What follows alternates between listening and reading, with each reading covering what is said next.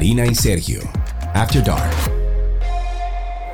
Aquí estamos de regreso en otro episodio de Karina y Sergio After Dark, un espacio en el que siempre como que reflexionamos sobre la salud mental, el bienestar y muchísimas otras cosas. Exacto, y precisamente ahora queremos reflexionar sobre aquellos momentos en los que nos sentimos como irritables, Mm. cansados, aburridos, abrumados y muchas veces hasta estancados. Para estos últimos términos hay una persona que hasta creó un concepto muy interesante, oigan bien, que se llama los mientos. Mm, los mientos. Los mientos, que ella se va a encargar de decir qué significa y cómo puede ayudarnos en este sentido. Bueno, hablamos de Sus Amaro, está con nosotros. Ella es fundadora y creadora de la filosofía Vive Smart, TM, trademark, conferencista y mentora de dueños de negocios y líderes que quieren un negocio y vida súper productiva y feliz. Sus, buenas, hola, bienvenida, ¿cómo estás? Súper feliz, súper feliz de estar aquí. Me encanta compartir en podcasts que quieren estar dando valor y ustedes son referentes, así que para mí es de mucha felicidad estar aquí compartiendo con ustedes. Ay, gracias, hombre, públicalo por ahí, que te, después te pasamos los 500 pesos.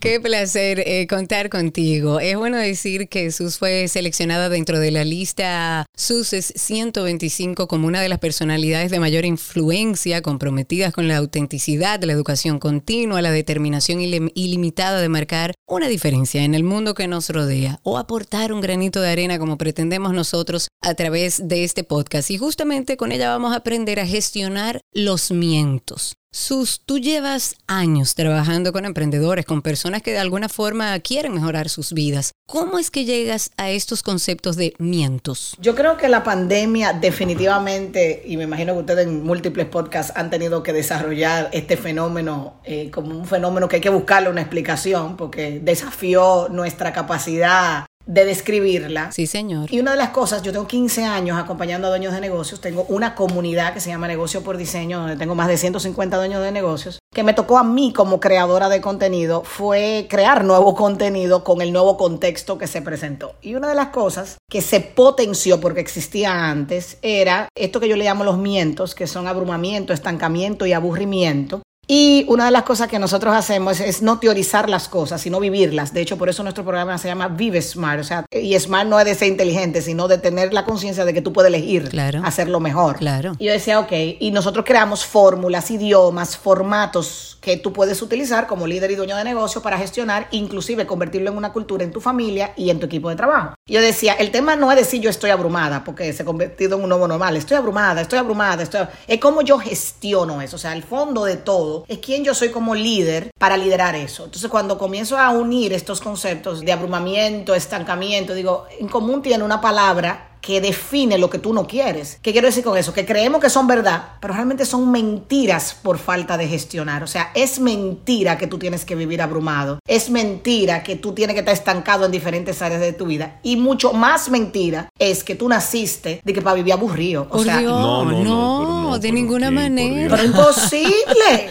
Yo más o menos vivo como en, en esos mientos y Karina está ahí para que sea mi testigo. Sí, no te dejo mentir. Pero entiendo, eh, Sus, que soy de los que durante la pandemia se me acentúan esos mientos eh, por muchísimas cosas, eh, eh, sobre todo lo de la pandemia, la incertidumbre que eso creó. Yo duré como un año y medio más o menos eh, muy abrumado, o sea, muy, muy estresado, a, a tal punto que, bueno, Karina a veces me decía, loco, mira, ni haga el programa, o sea, olvídate, tranquilo, respira, o sea, era una cosa impresionante. Y al final eh, fui tratando eso, obviamente, el, el hecho de que eh, comenzamos a salir de la pandemia y todo, pues me ayudó un poquito. No, y fuiste a terapia también. Y fui a terapia también. O sea que eh, yo, yo creo que esta terapia es para mí hoy. Qué lindo que, que tienes la apertura de contarlo desde tu historia, porque ni tú ni yo ni Karina somos inmaculados. O sea, todos estamos aquí en este planeta buscando, aprendiendo todo lo que se nos presenta. O sea, qué lindo que tú también puedes contar eso. Y por personas como tú, yo me desafié a crear una metodología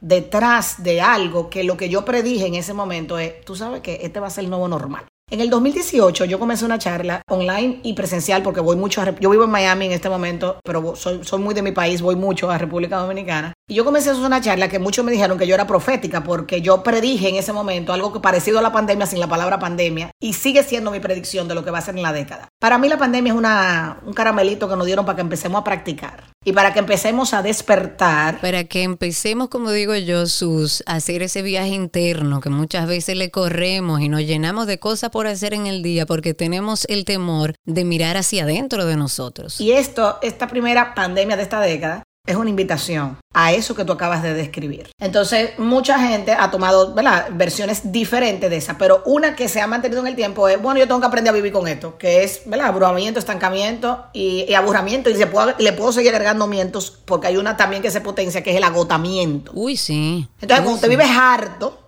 Usted no puede crear su mejor obra. Si tú llegas aquí a este podcast harta de vivir, tú no le vas a dar la mejor energía al podcast, o a tus hijos, o a tu proyecto, o a tu vida, que es tu gran obra de arte, ¿no? Entonces, lo que quiero conquistar en el día de hoy a ustedes y a su audiencia es que esos mientos van a vivir con nosotros en la década. Vienen grandes revoluciones económicas, industriales, de la medicina, de la educación, de la política. O sea, lo que viene en los próximos 20 años, vamos, vamos, vamos a ponerle, es tan inimaginable como la pandemia. Susi, entonces, ¿cuáles serían las consecuencias, ya para entrar en tema, de no gestionar correctamente esto que tú has armado, que parte de los mientos? Lo mismo por lo que ustedes empezaron a hacer After Dark, sanidad mental. El precio de no gestionar es tu sanidad mental. La predicción de insanidad mental que se espera en este planeta se va a explicar literal. O sea, van a haber más depresiones, más ataques de pánico, más freeze y vienen, inclusive uno de mis aliados terapeutas, yo tengo más de 10 aliados terapeutas dentro de mi programa apoyando a mis dueños de negocio, que los puedo después conectar a ustedes pensando yo para que sigan dando todo este valor también eh, a través de este hermoso podcast. Y uno de ellos que está estudiando en el board en Estados Unidos me dice, Sus, acabamos de salir de un retiro, porque yo soy una nerda que ando buscando información, donde ya se han identificado 40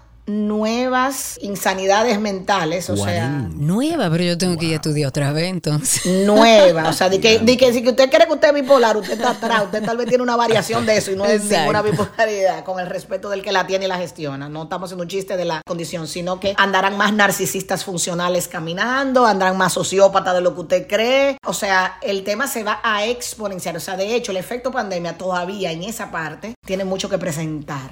O sea, todas esas cosas raras que están pasando, no, que un carajo se levantó y le preguntó a una gente y que qué sé yo qué. Tiene que ver con explotaciones, o sea, están explotando implosiones que generó la pandemia. Y es muy importante observarlas. Y como digo yo, la cuota que nosotros tres y lo que nos están escuchando pueden hacer es yo me hago responsable de mi sanidad mental. Y para hacerme responsable de mi sanidad mental, yo tengo que liderar mi sanidad mental. Totalmente. Y ahí es que conecta con lo que yo enseño como mentora de liderazgo. Todo en la vida es liderazgo. Y lamentablemente no nos entrenan para ser líderes, ni en el colegio ni en la universidad. Entonces, por darte ejemplo de materias que nosotros damos en nuestra comunidad, nosotros damos materias de paciencia, materia de confianza, materia de constancia, materia de generosidad, que son acciones o estándares a través de los cuales debemos vivir los líderes, pero son materias que no nos dan en el común. Y a veces una situación que me pone de rodillas, ¿verdad? Es que me recuerda o me hace aprender a la mala las materias que yo proactivamente debería aprender. Yo soy una promotora de que todo el que esté respirando en este planeta debería estar buscando cómo aprender a ser un mejor líder de su vida. Pero también es eh, e, esos eventos que marcan nuestras vidas. Pueden ser eventos dramáticos, pueden ser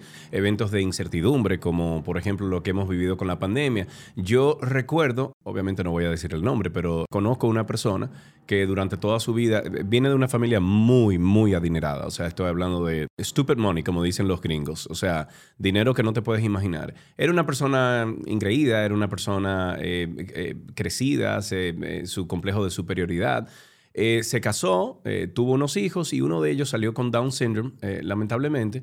Pero luego de ahí, ese señor cambió absolutamente todo lo de su vida, todo aspecto de su vida.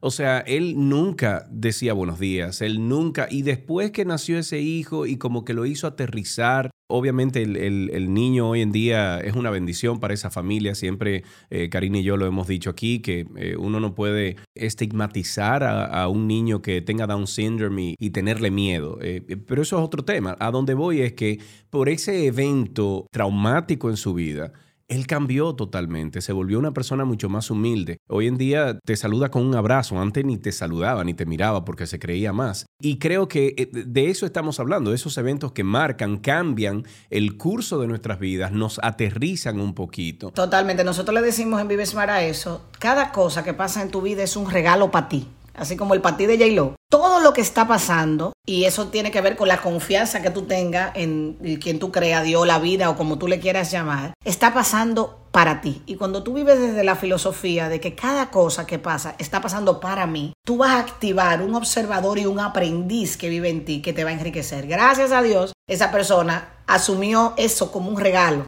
y como una oportunidad de construir su mejor versión, ¿verdad? Porque le impactó lo suficiente. Entonces sí, los traumas y los momentos de tu vida, a través de la interpretación que tú le das, pueden impactarte para bien o para mal. Y si viéramos todo como un regalo para nosotros, viéramos mucho más que aprender en lo que les puedo garantizar. Vamos a establecerlo. ¿Cuál es el orden de los vientos, eh, Sus, como para no irnos volando? El orden de los vientos no necesariamente es un orden, pero lo quisiera explicar en orden para que puedan aumentar su capacidad de observarlo. El abrumamiento, a mí me gusta ponerlo primero, porque tiene diferentes niveles de intensidad. Por ejemplo, en mi caso, cuando yo me abrumo, yo puedo inclusive ver mis síntomas físicos de abrumamiento. A mí se me va el olfato, oigo bajito. ¿Qué? ¿Tú me puedes repetir otra vez? ¿Por qué? Porque cuando ya tú tengas un nivel alto de abrumamiento, tu cuerpo shut down como mecanismo de defensa. Porque a toda esta, aunque somos seres humanos, que tenemos una mente maravillosa, hay un cuerpo con el que tú tienes que estar todo el tiempo liderando, porque cuando él entra en control, tú puedes ser la persona más avanzada del mundo y si tu cuerpo se metió en sobrevivir y tu cerebro se activa desde ese lugar, no importa lo que tú quieras dirigir, tu cuerpo va a decidir primero que te tiene que salvar. Por ejemplo, cuando, cuando tu cuerpo está en defensa, vamos a decir, en la, en la era del paleolítico, te reduce esos sentidos, es para usar esa energía para no sé, correr, defenderte o no sé qué.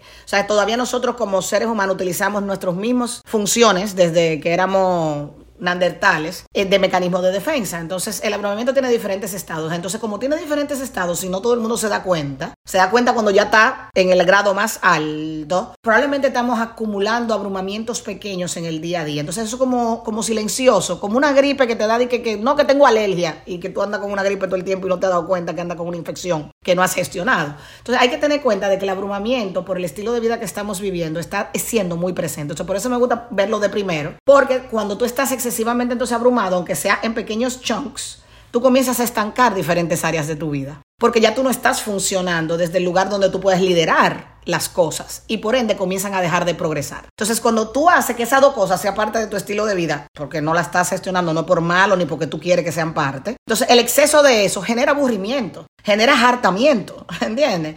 Ustedes usted no conocen a una gente que tú dices, ese fulano está harto de vivir, ese tipo nada más. No, no, no, y, y, es como, tú andas como en la calle como mecha corta, que cualquier cosa, como dice mi mamá, todo tejía de te huele. Todo tejía de te huele. Yo le llamo en Vive Smart, porque acuérdense que nosotros usamos idiomas, eso se, tú te vuelves una Z. Un aceta es un azaroso. Tengo pensamientos a Z, me vuelvo en conducta a Z y no estoy haciendo ningún aporte al mundo mientras tanto, ni a mí ni a, ni a, ni a más nadie. Estamos como en, plan automático. En piloto automático, en mi peor versión, porque en uh en estoy en mi peor versión, pero yo no estoy liderándome en ese momento. Yo estoy siendo reactivo, porque sí, porque me pasó tal cosa y como que si yo tuviera permiso de ser una Z porque me pasó tal cosa. No, tú lo que tienes permiso es de decidir desde dónde tú lo vas a manejar. Entonces, por eso lo veo desde esa línea de tiempo, aunque pudiéramos verlos de manera aislada, cada uno, porque también cada uno identificarlo aislado tiene ese valor. Pero si lo vemos en consecuencia, la consecuencia es aburrimiento y la raíz es abrumamiento. Y en el medio hay muchísimos más mientos también en el proceso. ¿Les hace sentido? Claro, pero totalmente.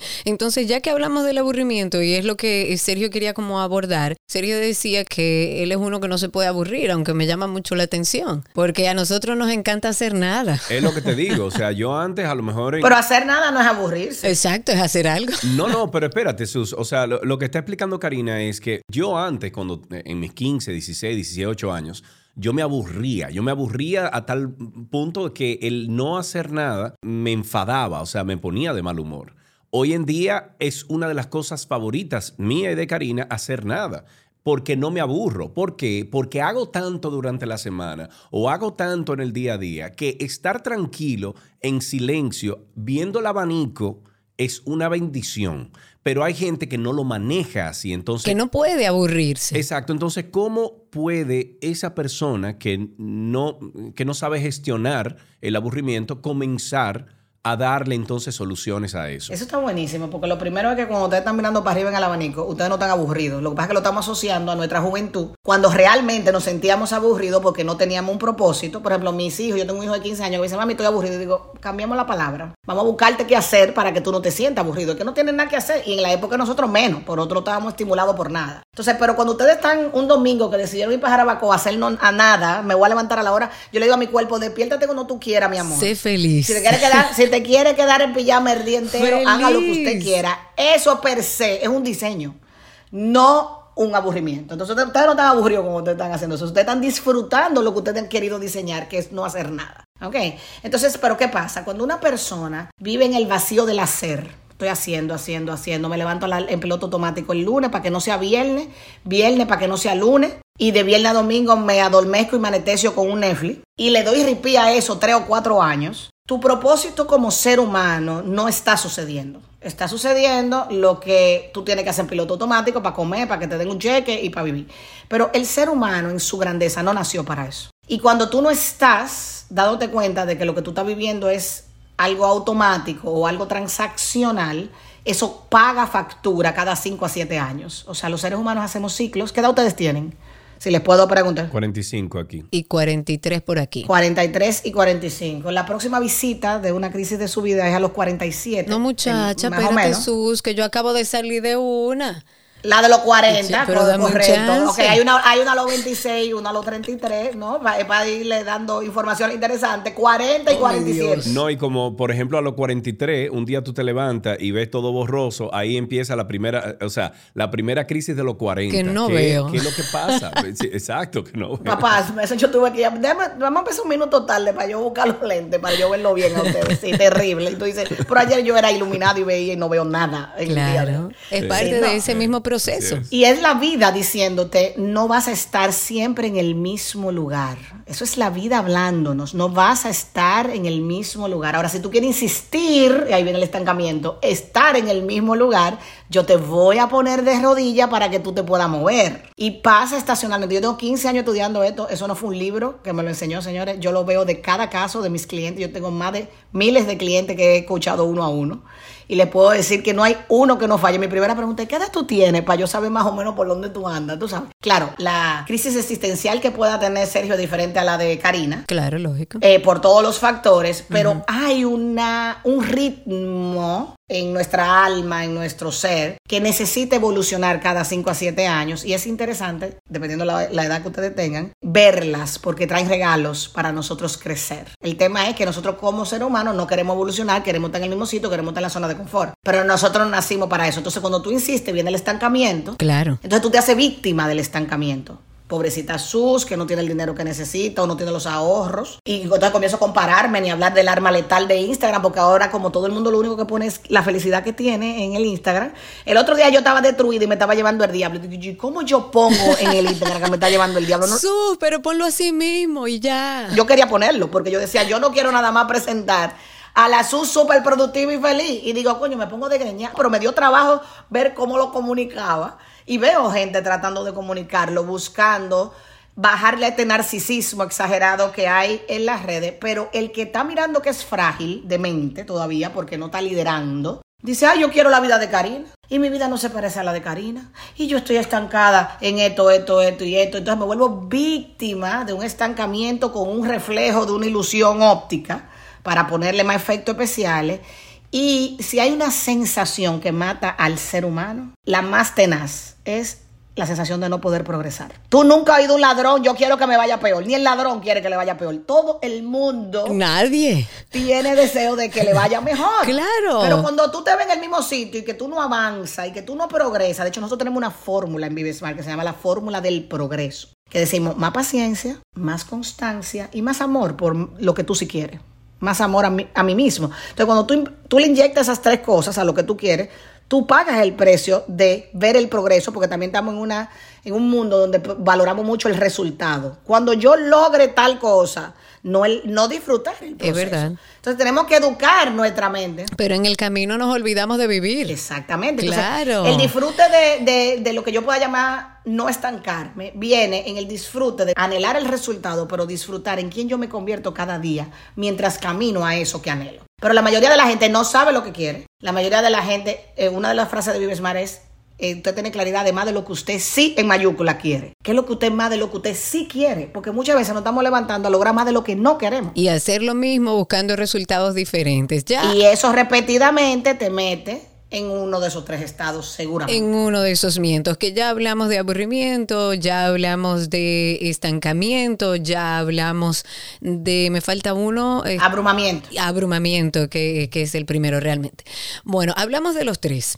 Yo quiero como rescatar un poco la parte de que la gente entienda que los procesos son los que nos hacen seguir creciendo como seres humanos. Yo voy a dar un testimonio que he dado varias veces en este podcast porque fue con el ánimo de abrir esta conversación de salud mental. Yo tuve una crisis de salud mental hace algún tiempo y la verdad que no es fácil. Uno no, no puede decir que es fácil. El proceso fue muy, muy difícil. Sin embargo, hoy que he logrado mi estabilidad a través de terapia, a través incluso de medicación ya estabilizada, puedo entender que esa fortaleza que yo presenté en medio de ese proceso y en vez de victimizarme, observar lo que estaba pasando con mi cabeza, con mi vida, con mi entorno, me hizo crecer en muchísimos aspectos sobre todo a nivel humano. Entonces, ¿cómo podemos nosotros darle herramientas a aquellos que están escuchando este episodio para que puedan entender primero que ese proceso es sano, incluso cuando tengamos momentos difíciles, y cómo podemos vencer todos estos mientos? Mira, excelente eh, observación. Mi mensaje principal, y eso yo lo, trabajo mucho en mi comunidad,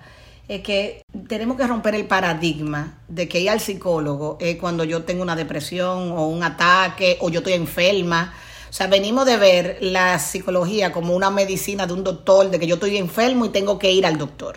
La psicología es, y las terapias de sanación, que son una nueva generación de terapias, dígase, no sé si aquí ustedes la han traído, pero por si me permiten mencionar las que yo promuevo en mi comunidad, porque no necesariamente todo el mundo está de acuerdo con ellas y yo digo que aquí cada quien tiene que experimentar lo que tiene que experimentar y tenga el respeto y tener el respeto de que cada quien en su viaje, en su camino y lo que se le presenta el, el frente tiene un propósito para usted. Pero hay una, una generación de nuevas terapias que promueven más lo que es eh, la reprogramación del inconsciente, porque nosotros somos 95% inconscientes y 5% conscientes. Entonces, muchas veces la terapia consciente lo que estamos es diciéndole conscientemente al terapeuta para que él me crea el cuento que yo me creo y hasta él se lo creyó y, y no pasó nada. Como hay gente que tiene 20 años con un terapeuta y tú dices, ¿dónde, qué, ¿por qué no? ¿Por qué no nos hemos transformado? ¿no? Exacto, ¿dónde está la mejoría? ¿Dónde está la mejoría? O tú tienes un amigo que ya se enganchó contigo y vive contigo y no, tú no estás haciendo terapia. Eh, y con todo el respeto, vuelvo y digo, sí, sí, una sí, respetuosa claro. grande de, del profesional de la psicología y, de, y, del que se dedica a esto. Pero hay nuevas terapias como la biodescodificación, la bioneuroemoción, la sanación ancestral, la sanación de tu niño interior, ¿okay? que son caminos, son bifurcaciones dentro de los procesos de sanación que están generando programas en tu inconsciente o en tu biología. La biodescodificación, por ejemplo, trabaja mucho traumas que pudieron quedarse atrapados en tu cuerpo.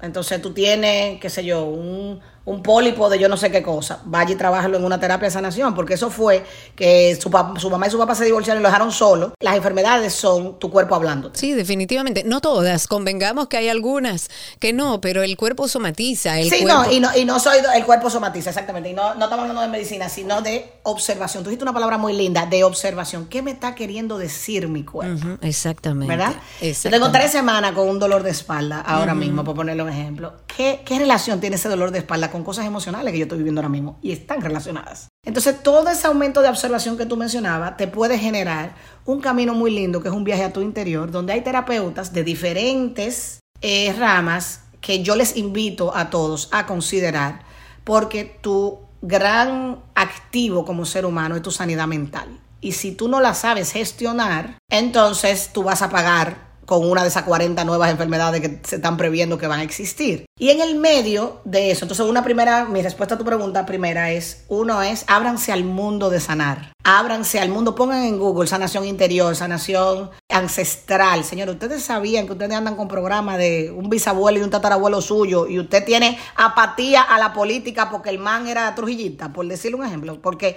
eso, eso, eso yo no lo sabía hace cinco años, le soy honesta. Pero puede estar afectando X cosas que yo quiero lograr. Entonces, entrar en ese mundo altamente recomendado. Y una segunda es formarnos como líder. Ya cuando voy a la parte más accionable, aprender a detectar, que es algo que nosotros enseñamos, el abrumamiento, y qué yo hago cuando estoy abrumada. Tengo que salir, por ejemplo, nosotros promovemos es pare. Si usted se siente abrumado, tiene que parar lo que sea que usted está haciendo, pida permiso. Yo, por ejemplo, soy de la que me baño con agua fría cuando estoy muy abrumada. Ay, no, yo no necesito de tanto. Yo con caminar una vuelta a la manzana.